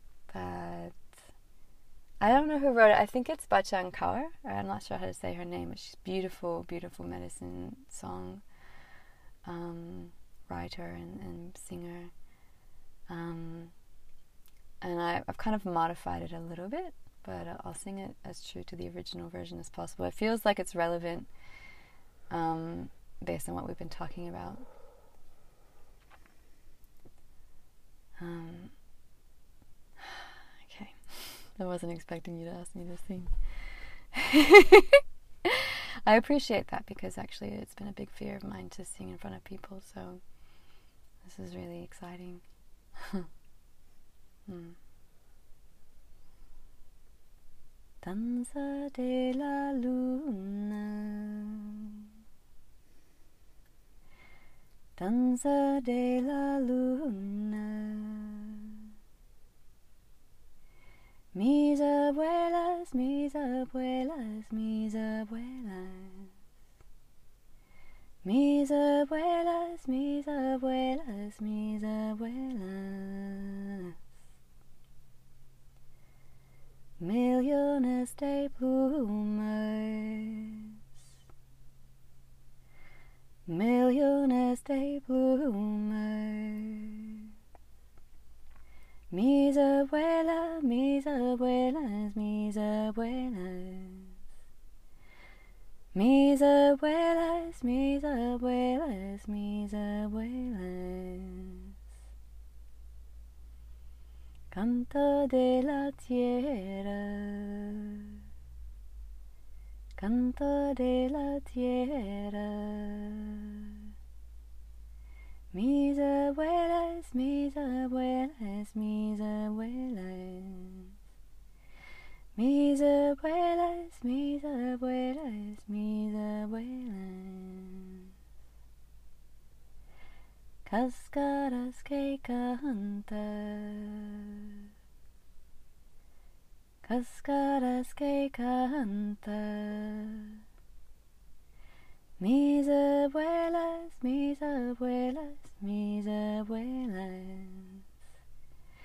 Mis abuelas, mis abuelas, mis abuelas. Escucha, escucha. Escucha, escucha. Mis abuelas, mis abuelas, mis abuelas. Mis abuelas, tus abuelas, tus abuelas.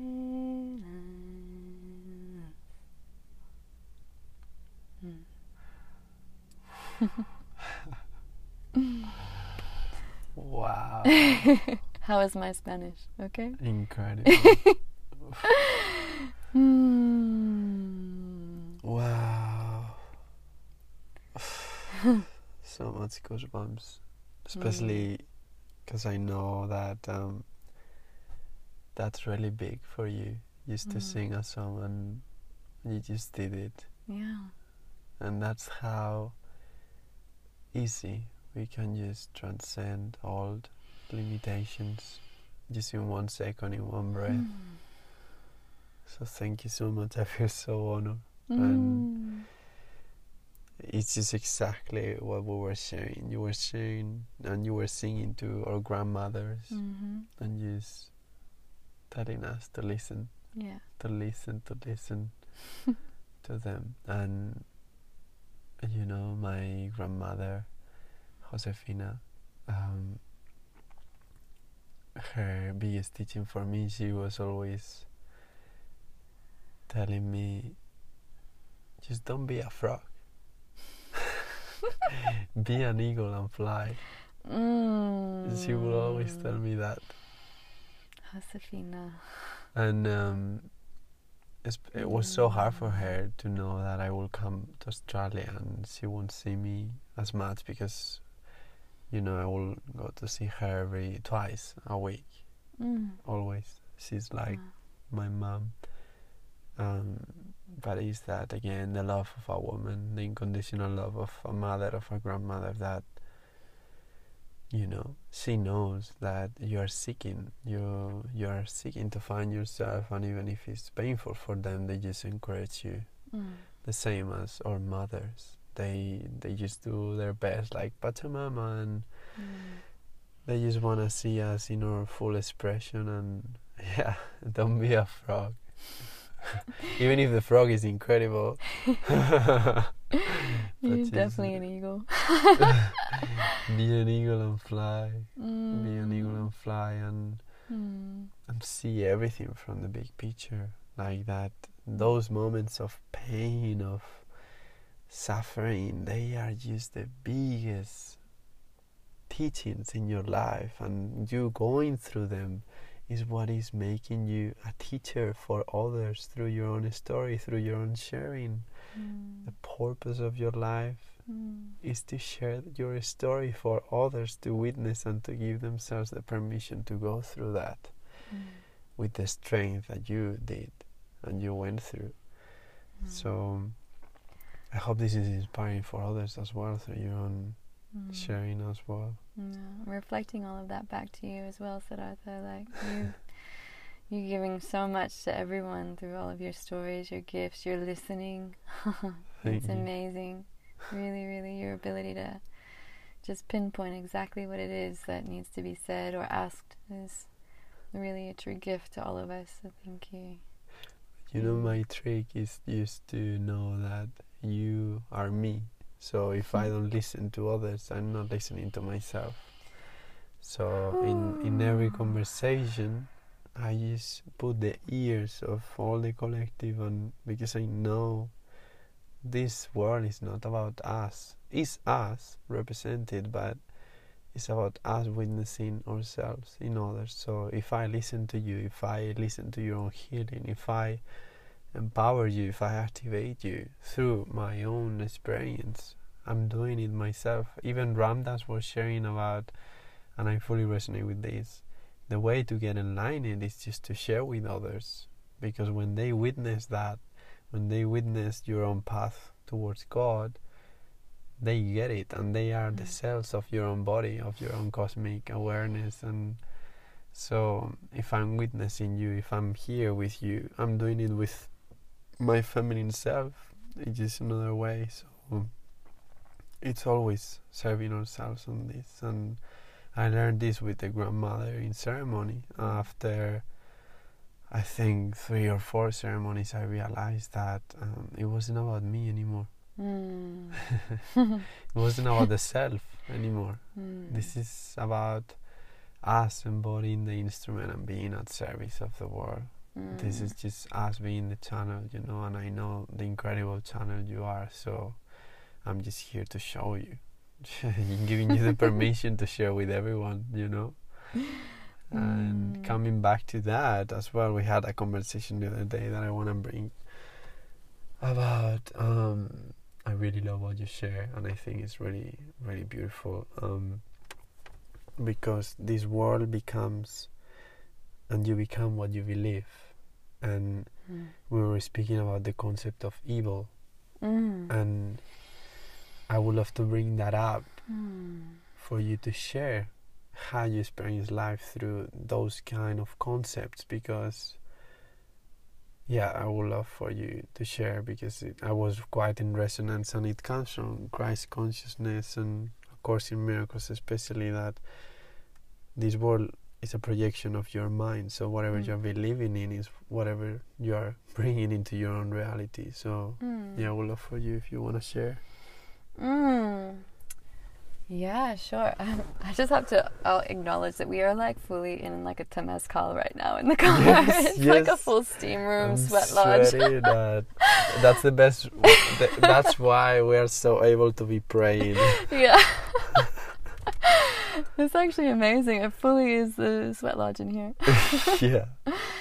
Um, just waiting for somebody to be like, you know, hey, no, hey, no. um, yeah. Well, like you were saying, um, also, I just really feel called to say Josefina is really seeing you flying like an eagle. By the way, so she's really loving watching you in this in this role that you're in. Um, yeah, I've, evil. This word doesn't resonate with me. Evil. It, it, it never has. Um, so I, I, yeah, I do struggle to um, even use that word. Um, so when we were having the conversation the other day, uh, I was constantly bringing that word. No, thank you. I'm good. You can keep it. Using the word confusion instead of evil. Um, because and it's not that I don't believe in evil because I think everything is all you know good and love and light. I mean, actually, I do think everything is love and light in a sense, but I'm is. not disregarding the the shadow. I'm not disregarding the really, really, um, ah, really awful atrocities that are happening in our world and potentially in the cosmos at large and and certain energies that are yeah being um, being used for ill um, ill will I guess or or just causing causing confusion causing problems causing what could be perceived as the word that people would use as evil.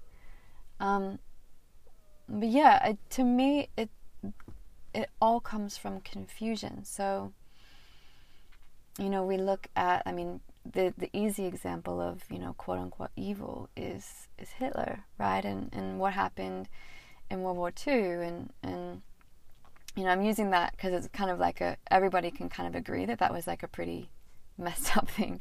That was you know I don't like if if I was going to use the word evil, it would be for something like that.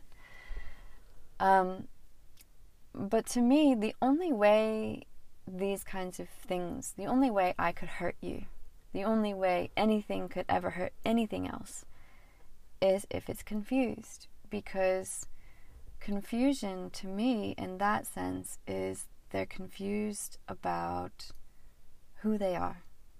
Because if you know who you are, if I know who I am, if I fully know who I am, if I know I am one. I am the all. Like the all is the one and one is the all. If I know that and I hurt you, then I'm hurting myself. So that why would I do that? Why would I intentionally hurt myself if unless I was confused? So I I do feel that, you know, a lot of the challenges that we're seeing in the world, a lot of the atrocities we're seeing, it's it's coming from confusion about who we are and and what we're here for. And you know we've forgotten. And you know and I actually even think that the design of creation was so that we would forget. So I don't even see the confusion as necessarily a a bad thing. I mean it's definitely not a pleasant thing but I don't see it as necessarily a bad thing because I actually feel like this was the whole idea. The whole idea was that we would forget so we would remember. There is the creation story. One of my favorite creation stories comes out of India. And I'll try to give the shortened version. I'm a storyteller. I like to tell things through story. You are amazing. Um, how you're sharing. So, um, I think this this version of, of the creation story comes from Sally Kempton. She's a really really beautiful uh, meditation teacher, and um, and and she says so. You know, in the beginning is is Brahma, the one, and Brahma's kind of chilling in the oneness, and um, and it's kind of like mm, I'm a bit bored. So out of Brahma's mind, he creates Maya and he's like, Maya, I'm really bored. Like, what what can I do? Can you come up with a game? Give me something to do. And Maya's like, hmm, she's like the ultimate, you know, he creates her from himself. So he knows that she's the ultimate game maker. But also, he knows what she's going to do because he is everything and all at once. But he pretends like he doesn't know. So Maya's like, okay, I've got a game for you. You can't, you have to, before I tell you what it is, you have to just agree to it. And Brahma's like, oh my God, I'm so bored. I will do whatever you say. I agree to it. Let's play. So she says, okay, we're going to play a cosmic game of hide and seek. And Brahma's like, "Ooh, this sounds interesting. What's what's this?" And she says, "I'm going to break you up into billions and trillions and countless different pieces of yourself and make each piece forget that it is you. And also put within each piece the longing to remember who it is." And without Brahma even being like, but wait, no, I don't want to do that, she snaps her fingers, and here we all are. tiny, tiny fragments of the one, of God, of Brahma, of, you know, whatever you want to call it. When I was a kid, I called it universal being. I called it Ubi. I made up my own being, my own deity. And here we are, these little shards, these little fragments, these fractals of, of God. Forgetting that we're God, forgetting that we all are God. Everything that we see is God. And also at the same time, having this longing to reunite with something, someone. And this is where we were talking earlier about this idea of belonging. This is where I feel like a lot of, well, all of us, I know, I mean, everybody that I've met at some point, if not still, has felt or still feels alone. And it's like, we're not alone. But we have this feeling inside of us, like, oh, like this longing, like, I want to connect. I want to connect. We are not alone. We are all in one. We, I like Ah, that. that's the trick. It's Oh, all a good- that sounds like something Maya would It's say. all, all one. That's yeah, alone. all alone, all one. Yeah, exactly. And it's pretty funny that actually that's the that's the English word because it's a spell. I mean, we're casting these spells, we are right? surrounded by wings of the universe. I like this image. Oh, so here we all are, longing to reunite with ourselves, and it, but it's a game. We chose to play the game of forgetting so we can remember, literally remember. So that's Maya. I love you have shared that story. Like those, yes, because that's what it is. Even in the Tibetan Book of Death, um, they will say that after you die, you have 49 days Mm. for you to come back to the next life, to the next reincarnation. And the priests, they will go to the houses and they will read the Tibetan Book of Death to the death person. And this is about reminding the soul that they are now in a projection of their own mind. So all the demons, all the beings that they see in front of them, they just represent the weaknesses of their own egos, of their own mind. So they just literally say to them and read to them, just reminding you that this is the path for you to remember who you are. Mm. Because if you forget it and you believe what you're seeing, Mm. you will fall into your own projection of the mind. And that's such a metaphor of what our life is, is a Mm. projection of our mind. That's why Mm. we are the creators. That's why everything we believe it happens. Mm. And that's why we need to come back to all the thoughts that are based on joining. And Mm. the more we keep seeing conflict outside and the more we not take responsibility of our own conflict within, the more we keep seeing all the wars, all the things that we conceive as evil, they just represent projections of our own mind. Mm.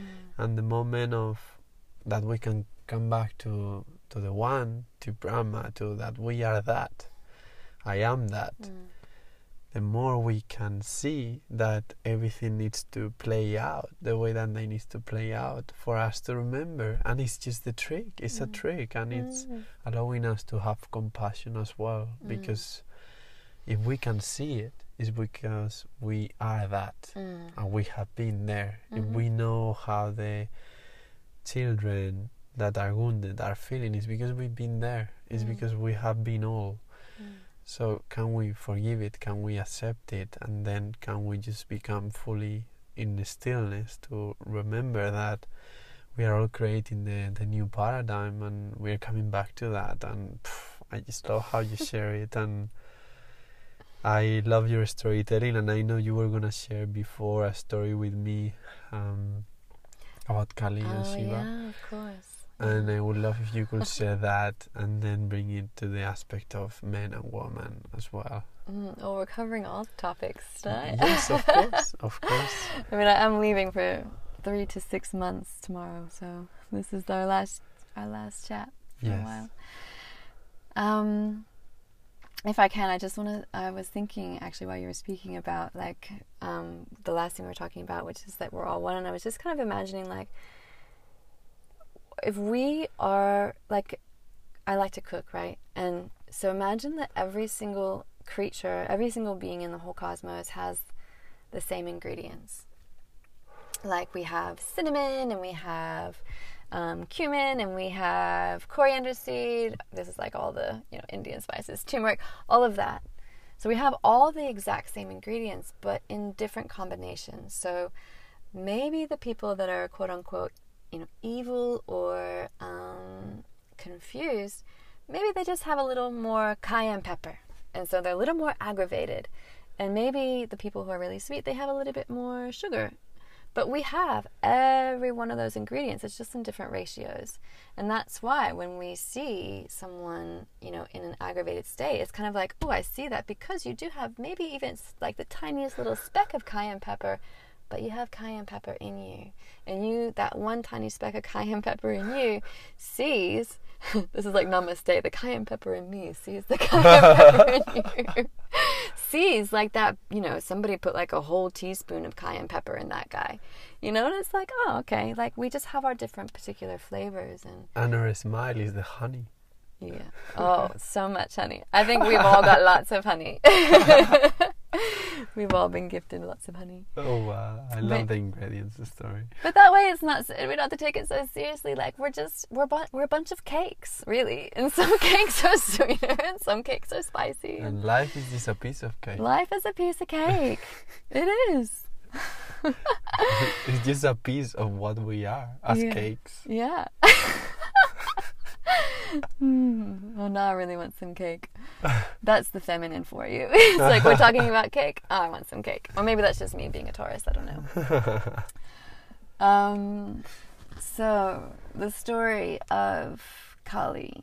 Again, I think this comes from Sally Kempton. She's got a really beautiful um, goddess stories book, Goddess Meditations, I think it's called, or Shakti Meditations or something. Sally Kempton. She's really, really amazing. So if anybody's looking for like a good goddess meditation guide, she does beautiful guided meditations for each of the goddesses. Um, so her renditions of these of the traditional Hindu stories is putting the the feminine more at a central role. So normally, like the traditional ways of telling these stories is, you know, it's like, oh, you know, Parvati's like the consort. You know, it's like, oh, she's just there as like the whatever. But so Sally Kempton's kind of like, no, actually, the feminine, you know, the goddesses have been called upon and revered throughout history. It's just that it conveniently it's been forgotten in recent, you know, years.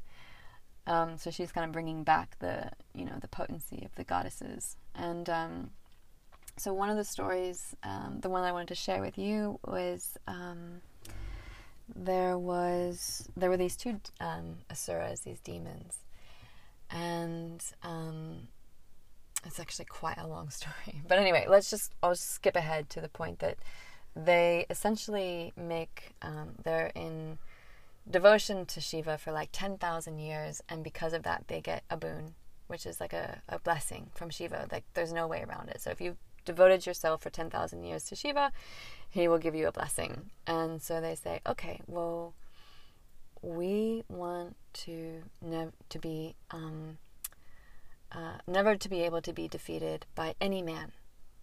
No, no, no man, no God, no man can ever defeat us. We're we're ind- uh, indestructible, let's say. And um, so was like, "Wow, wow, that's a that's a big that's a big ask, but I have to because you've done this ten thousand years of of you know of praying to me." So he grants these asuras the their wish, and they like start wreaking havoc all over, you know, all over this world, all over Devaloka, which is the realm of the gods, and no one can defeat them. All the you know they send their best warriors and the the you know like the strongest um, gods to to try to fight these demons, but because this is the agreement that they have, the the the, the wish that they were granted, they can't be defeated. And um, one of the I can't remember which one, but one of the wise sages of the time, you know, because the gods were like, "What do we do? Like these two, these demons are just ruining everything." So they go to the sage, and the sage says, Hmm, pretty interesting because they said that they could not be defeated by any man or god. They didn't say anything about not being able to be defeated by a goddess. And so, of course, it clicks, and I'm like, oh, well, we're going to call upon, you know, the strongest goddess we know, which is Durga. And so they go and they say, Durga, please we we've gotten ourselves into a little bit of a pickle here. Where we need your help. And Durga's like, oh, okay, I'll help you, sure. And so she goes and she starts battling with these demons, and they're so intense. Like she's making some, you know, they've got like a legion of demons, and and she's battling, and she's she's definitely making more progress than any of the other gods, but she's even still struggling because they were able to every time she would, you know, she would use her sword and she would cut off their heads. But every drop of blood that would spill to the ground would become yet another demon. so she's like, oh, what do I do? And from her sacred rage, Kali sprouts from her third eye. And Kali comes with her big tongue and her breasts out and her wild hair and her skirt of arms and her necklace of skulls. And with her tongue, as Durga is cutting off all their heads, Kali takes her tongue and licks up all the blood before it can touch the ground so no more demons can be made. And so they end up killing all the demons, um, Kali and Durga. And like Kali is, you know, the dark one. She just gets lost in this battle, in this rage, and she just starts actually killing everyone in sight beyond the demons, she starts killing, like, you know, everyone. So now the gods are like, well, what have we done? How can we stop her? And they're all like, Kali, Kali, stop, stop. You're like, you know, you've you've won the battle. You can stop now. And she can't hear them because she's so lost in this, you know, in this experience that she's in, in her role in this in this um, in this battle. And um, and even Shiva goes and he tries to fight her and he can't. He loses. She she she um, is undefeatable by even Shiva. And so Shiva, being Shiva, who's quite you know switched on, he realizes ah, the only way to break her out of this spell is to actually appeal to her in her feminine. And so he transforms himself into a little baby and he is on the battlefield crying. And Kali instantly hears the sounds of the, the wailing baby Shiva. She stops fighting, covered in blood, stops fighting, sits on the ground, and starts breastfeeding baby Shiva. And that's how he gets her out of her rage. so, how does that apply to the masculine and the feminine? Well, I mean, this kind of goes back to what we were talking about before. Brothers, come to your women. We would love to nurture you. you know, we're here for you. We, we, our role is to nurture. Our role is to, well, I want to speak on behalf of all women because maybe some women don't feel that way, but to me, the feminine role is nurturance. We are natural nurturers.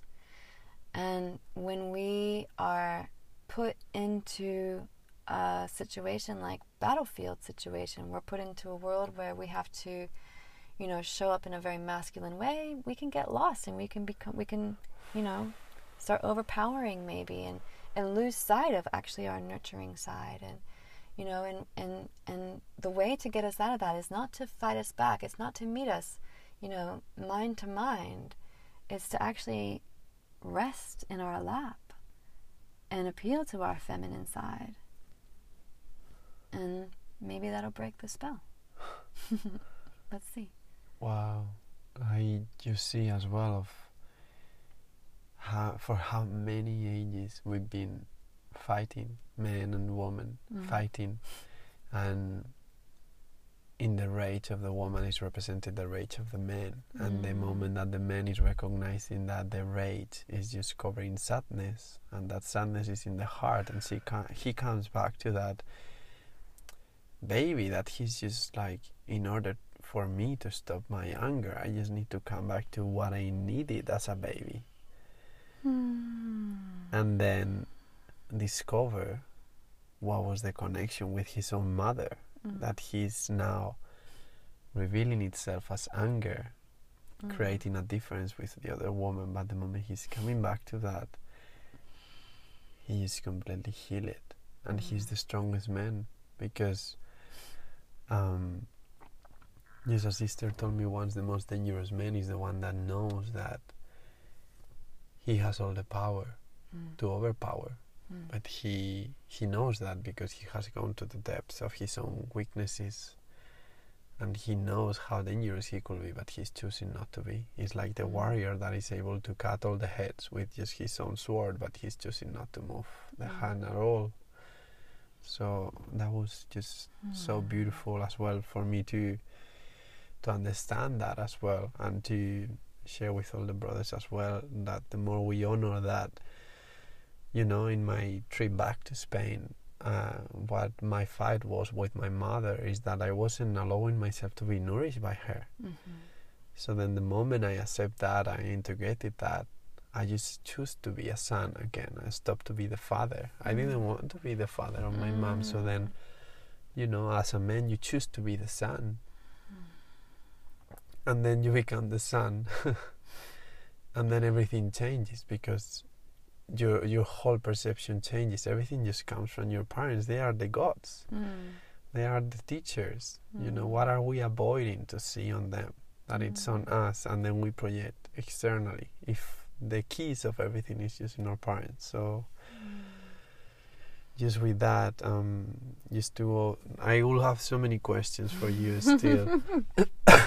But i feel that we have covered a big range of so many things that we could wrap up into Mm. for you to share a prayer because this is all Mm. about praying and to finish the podcast i think will be beautiful for you to share um, just a long prayer of Mm. for the new earth to be listened for the new generation that we are bringing into this world and Mm. For everyone listening as we spoke what we need to be spoken and what is your prayer for the heaven on earth that we Mm. are allowing ourselves to see that was always here I'd love to pray. Thank you for that. Um, I'll just say that when I pray, I don't um, ask. I just say thank you. And um, that's my way of acknowledging that it's already here, it's already happening.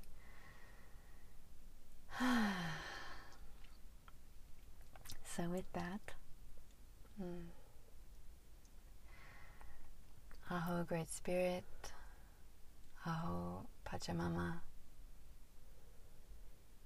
Aho, Great Mystery. This is your daughter, Lena Wolf Veritas. Thank you so much for this life, for all the gifts that you are constantly bestowing upon all of your children Thank you for holding light where it seems like sometimes there is none. Thank you for always reminding me who I am in gentle and subtle ways and not so gentle and not so subtle ways. Thank you for the gift of breath, the gift of having a voice, and the courage to use my voice.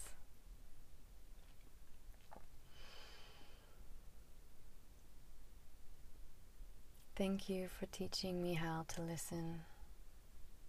Thank you for teaching us all how to listen. Thank you for being patient with us while we remember who we are.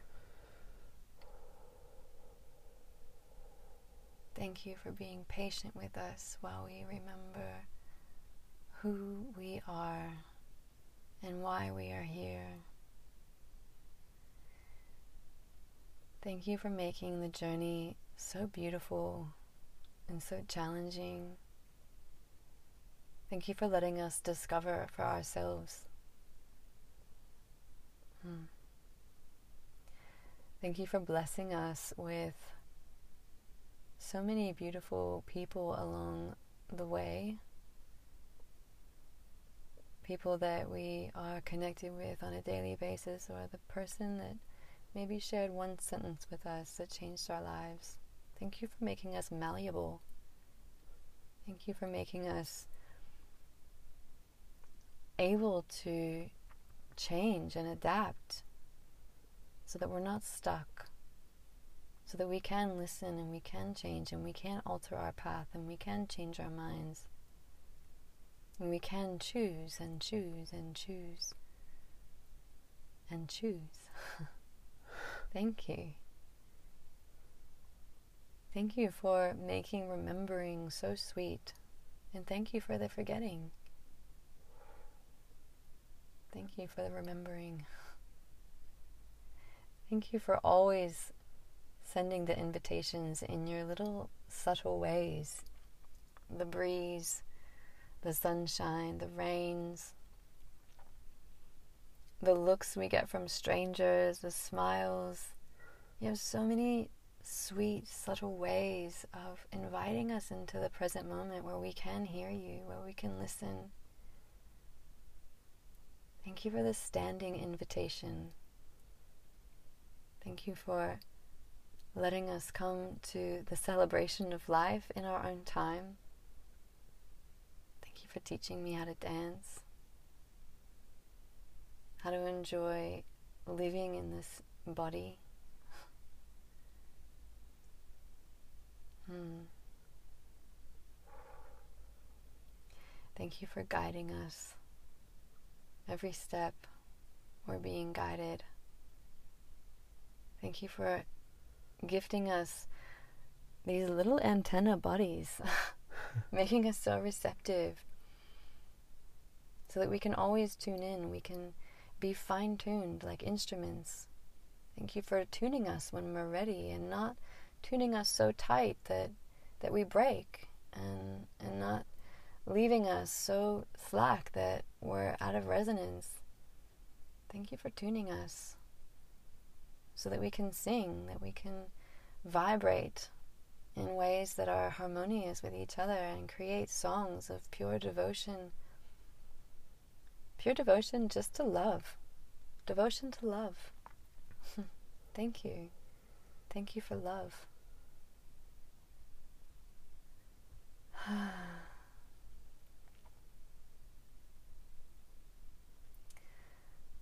In closing, I would like to say a word that I just learned recently. Rik sikuaimi, rik sikuaimi Riksikuaimi. Riksikuaimi means from my presence, in my full presence as I am here and now, from the depths of my heart, thank you. Thank you. Thank you. Amen.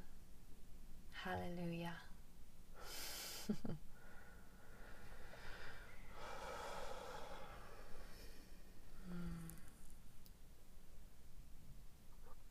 May all of our prayers, may all of our intentions be heard. May this world shines again through the eyes of the heart that we all have. May we see the truth, the true earth, that we are walking on heaven, that we are walking on heaven when we listen with the Satchitanand, the truth, the bliss, and the consciousness of God that we are. May we know now that we are here on heaven in the kingdom of God. May we remember that we are the ones within the one, serving the one, playing in the playground of the one. That is always you. That was always me. Amen, Alleluia. How can people connect with you? um, I was going to say, I say hallelujah at the end of my prayers because it's exciting to pray. So hallelujah is kind of like, it's not, oh, so be it, amen. hallelujah, because hallelujah to me is like, oh, it's happened. It's already happened. So it's like, sweet. Woohoo! um, yeah, I mean, I'm, you know, Instagram is probably the most common way, I guess, for people to get in touch these days. Um, so it's just Lena underscore wolf underscore veritas. Um, yeah, or just, you know, telepathically connect with me. Send me a feather. Cacao ceremonies and Yeah. yoga yeah. as well. Yeah. we didn't speak much about it, but Mm, yeah, I'll be in. Uh, I'll be traveling a bit in the next few months, and um, most likely we'll be teaching yoga in Sri Lanka um, March and April, um, and just yeah, sending big blessings to that country and the people there while they're going through their big processes. Um, but yeah, it's a um, beautiful yoga and surf retreat called Talalla, so I'll be there teaching yoga, offering cacao, and all kinds of gifts um, there, and then um, and then I'll be holding a winter solstice retreat here in Australia in June, and um, hopefully many more retreats next year. A few more in the making, but yeah, most of them will be here in Australia, but maybe maybe one in Tasmania as well. So Yeah. oh, Aho, bless your sister. amazing! Thank you so much. Thank you.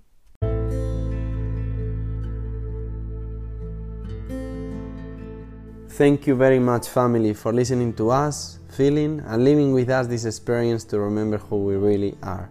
If you want to support us to bring more content, examples, and incredible people to this podcast, you can contribute by sharing with your family or community the episode, meditation, or guidance that inspires you the most.